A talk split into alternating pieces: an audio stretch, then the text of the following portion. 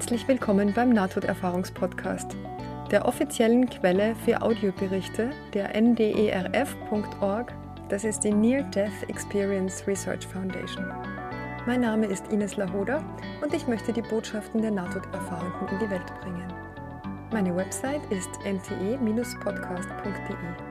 Und nun viel Freude bei der kommenden Folge.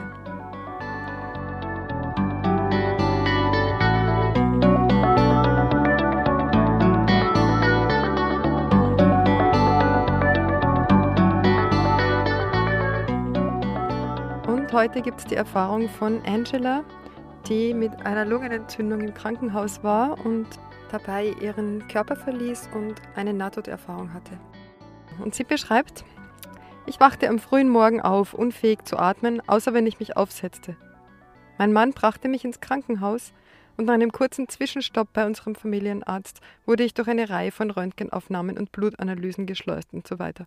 Dann wurde ich in einen Raum gebracht, eine Sauerstoffmaske wurde mir aufs Gesicht gesetzt und dort gelassen, um auf die Resultate aller Tests zu warten.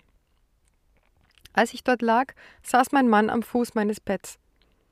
Jedes Mal, wenn ich mich hinlegte, wurde es für mich schwieriger zu atmen, aber ich war so schwach, dass alles, was ich machen konnte, war darauf zu hoffen, dass sie es herausfinden würden, was mit mir los war. Also betete ich still für mich selbst. Ich war innerlich darüber verängstigt, was mit mir geschehen würde. Zur Zeit, als dies passierte, hatte ich noch absolut keine Medikamente erhalten, nur den Sauerstoff, der mir gegeben wurde. Ich erinnere mich, dass ich versuchte, einen Atemzug zu machen, und es war das Schwerste, das es gab, wie ein Gewicht, das auf meiner Brust lag. Ich schloss meine Augen, und dann fühlte ich mich plötzlich frei. Nicht nur frei, sondern auch gewichtslos und sicher. Ich fürchtete mich nicht mehr. Ich war ohne eine einzige Sorge. Ich war wieder wie ein kleines Kind und staunte über das Fehlen jeder Last. Dann fühlte ich zwei Hände, die mich auf jeder Schulter berührten. Obwohl ich nicht hinter mich schaute, schien ich zu wissen, dass diese Leute, die hinter mir standen, meine Freunde waren. Ich musste nicht hinschauen.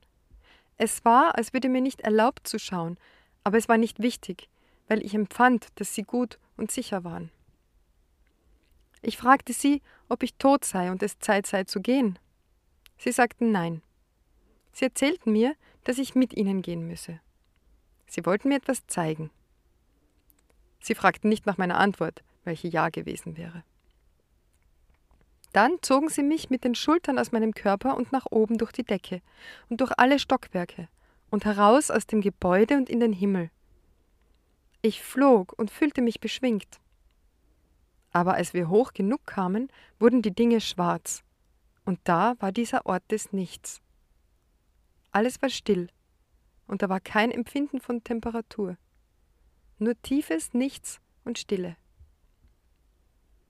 Ich fragte, wo ich war, und sie positionierten mich mit einer Berührung ihrer Hände, was wieder schwierig zuzuordnen war, weil es da nichts gab, zu dem ich mich positionierte, aber ich wusste, dass sie vor mir waren wegen ihrer Be Berührung. Sie sagten mir, ich solle beobachten, also tat ich das. In weiter Ferne sah ich etwas, das zu wachsen begann. Ich weiß nicht, ob es näher kam oder ob es größer wurde. Es gab nichts anderes darum herum, mit dem man es vergleichen konnte. Als es näher genug kam, konnte ich beginnen, kleine Wesen zu sehen, die Bänder aus Licht um ein zentrales Ding wickelten. Als das Ding näher kam, konnte ich alle Arten von Dingen sehen, die ein Teil der Schöpfung sind. Ich sah Katzen, Berge, Bäume, Flüsse, Leute, Sterne. Es waren so viele Dinge, die einfach auf und zusammen sprudelten. Wie eine Suppe von allem. Aber jedes Ding war klar, in seiner Blase durchdacht, nur um herauszuspringen und sich mit allem anderen zu vereinigen. Ich kann nicht mal beginnen, Ihnen zu sagen, welche Freude, welchen Jubel ich empfand, während ich beobachtete, wie das geschah. Es war das größte Glück, das ich je in meinem Leben fühlte. Sie fragten mich, was siehst du? Ich sagte, als hätte ich überhaupt keinen Zweifel, die Schöpfung. Dann fragten sie mich, was hast du gelernt? Ich sagte, als hätte ich es immer gewusst, obwohl ich nie diese Philosophie in Betracht zog, alles ist alles andere. Sie fragten mich dann wieder mit einem einfachen Und? Ich war voller Wissen, das ich nie gewusst hatte. Ich antwortete, Was irgendeiner tut, ist wichtig für alles. Es war interessant, diese Antworten, von denen ich nicht wusste, dass ich sie kannte, von meinen Lippen kommen zu hören. Sie sagten, gut. Das nächste, was ich weiß, ist, dass sie mich von der Freude wegzogen und mich anderswohin brachten. In einem Augenblick standen wir an einem total weißen Ort. Sie waren noch immer hinter mir, ich wusste es, aber wieder hatte ich kein Bedürfnis oder den Wunsch, nach hinten zu ihnen zu schauen. Keine Wände, kein Boden, keine Decke. Dieser Ort war einfach ganz weiß. Das Einzige, was hervortrat, war eine Tür. Es war eine ganz rote Tür, wie eine Bühnentür, aber nichts hielt sie aufrecht. Sie stand einfach dort, die einzige Farbe an der Stelle. Ich nahm an, dass es die Todestür war und fragte sie wieder, ob ich jetzt sterben würde. Ich fragte nicht aus Angst, sondern aus fast kindlicher Neugier. Sie sagten Nein zu mir. Sie sagten, ich müsse noch eine Sache lernen, ehe ich zurückging. Sie sagten, ich solle durch die Tür gehen.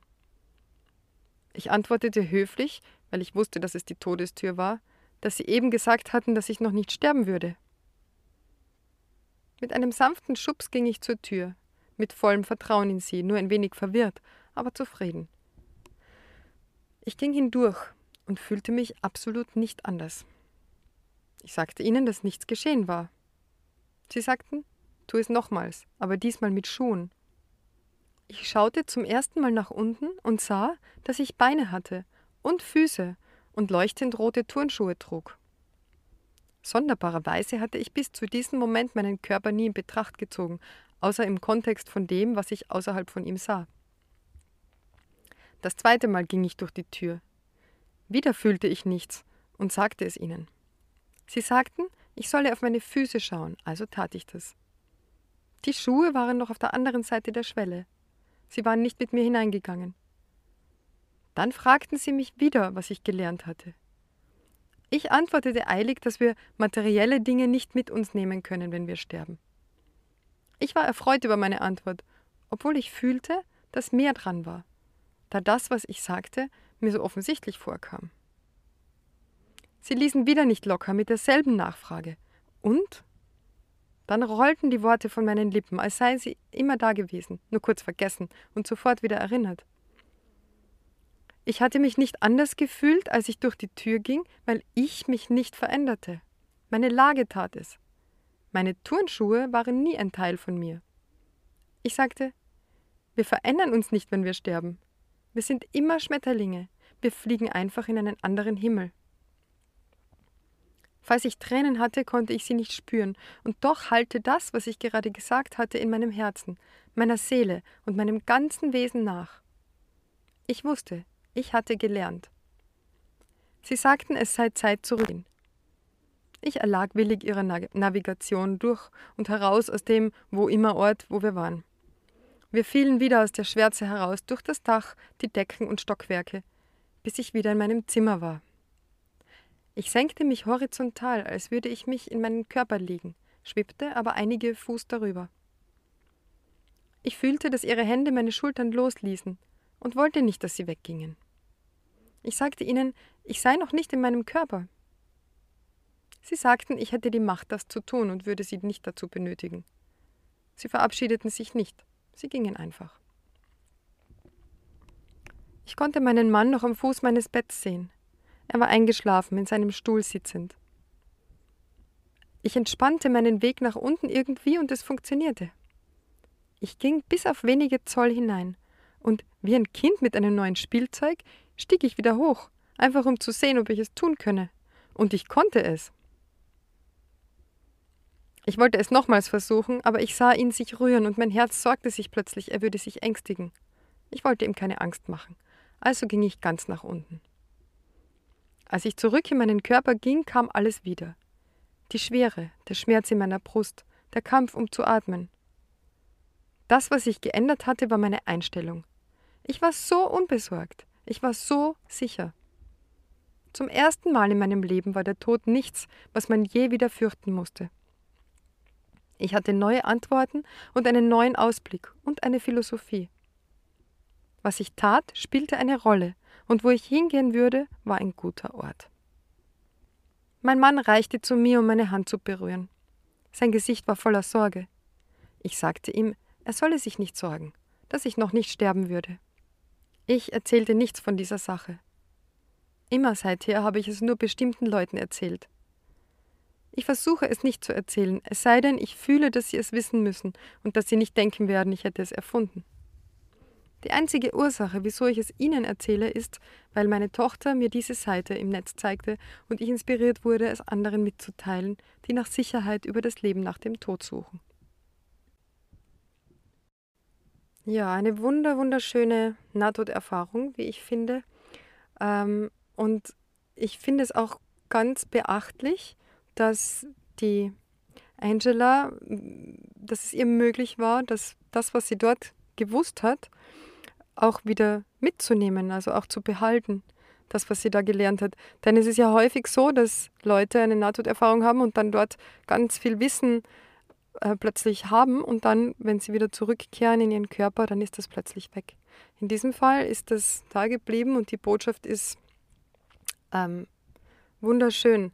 Also alles ist alles andere. Ich übersetze das so wie ähm, alles ist das Gleiche oder alles ist eins. Und das Zweite ist, dass wir uns nicht verändern, wenn wir sterben. Und ich glaube, das ist ein ganz, ganz wichtiger, eine wichtige Aussage für alle Menschen, die sich fürchten vor dem Sterben oder vor dem Todsein. Ja, es bleiben nur die Schuhe zurück und sonst passiert nichts. ähm, in Zeiten wie diesen wo so viel Angst herrscht auf der Welt, ist es, glaube ich, sehr wichtig, das immer wieder zu hören und auch weiterzugeben. Wenn wir alle keine Angst hätten, wie wird die Welt jetzt aussehen? Wie viel Spaltung, Streit und Missverständnisse würde es nicht geben? Ich würde mir das sehr wünschen, dass viel, viel mehr Menschen die Angst vorm Sterben verlieren. Also, sagt es ruhig weiter. Scheut euch nicht drüber zu sprechen. Es gibt diese Erfahrungen zu Tausenden. Es sind Erfahrungen, die von Kindern bis zu uralten Menschen in allen Kulturen immer wieder gemacht werden.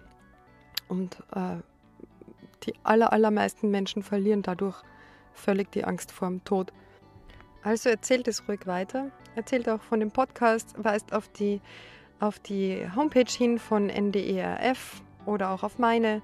Äh, bestellt euch Bücher, verschenkt Bücher jetzt zu Weihnachten, wenn ihr natürlich nur, wenn ihr das Gefühl habt, dass jemand auch da Interesse daran hat und dafür offen ist. Ähm, also ich sage jetzt nicht, geht raus und missioniert, aber wenn das Gespräch sich ergibt und ich denke, die Zeit ist entsprechend, dass man sich viel mit Ängsten auseinandersetzt, Angst vorm Kranksein, Angst vorm Sterben, Angst vorm Todsein, da ist das Thema gerade jetzt auch im Herbst ähm, wieder mehr präsent und ja, scheut euch nicht, das zu erwähnen. Ja, damit lasse ich es für heute gut sein. Schaut wie immer meine Homepage an, bestellt Bücher, ähm, lasst euch inspirieren von der Bücherliste, äh, folgt mir auf Facebook, folgt mir auf Instagram, lasst mir Kommentare da, schickt mir eure Nachrichten, wenn ihr was wissen wollt, wenn ihr Interesse habt, äh, interviewt zu werden, wenn ihr selbst was erlebt habt, wenn ihr wen kennt, der was erlebt hat. Also tretet gerne mit mir in Kontakt. Ich freue mich immer über Post. Jetzt zeige ich euch erstmal alles Liebe und vielen Dank fürs Zuhören. Bis zum nächsten Mal.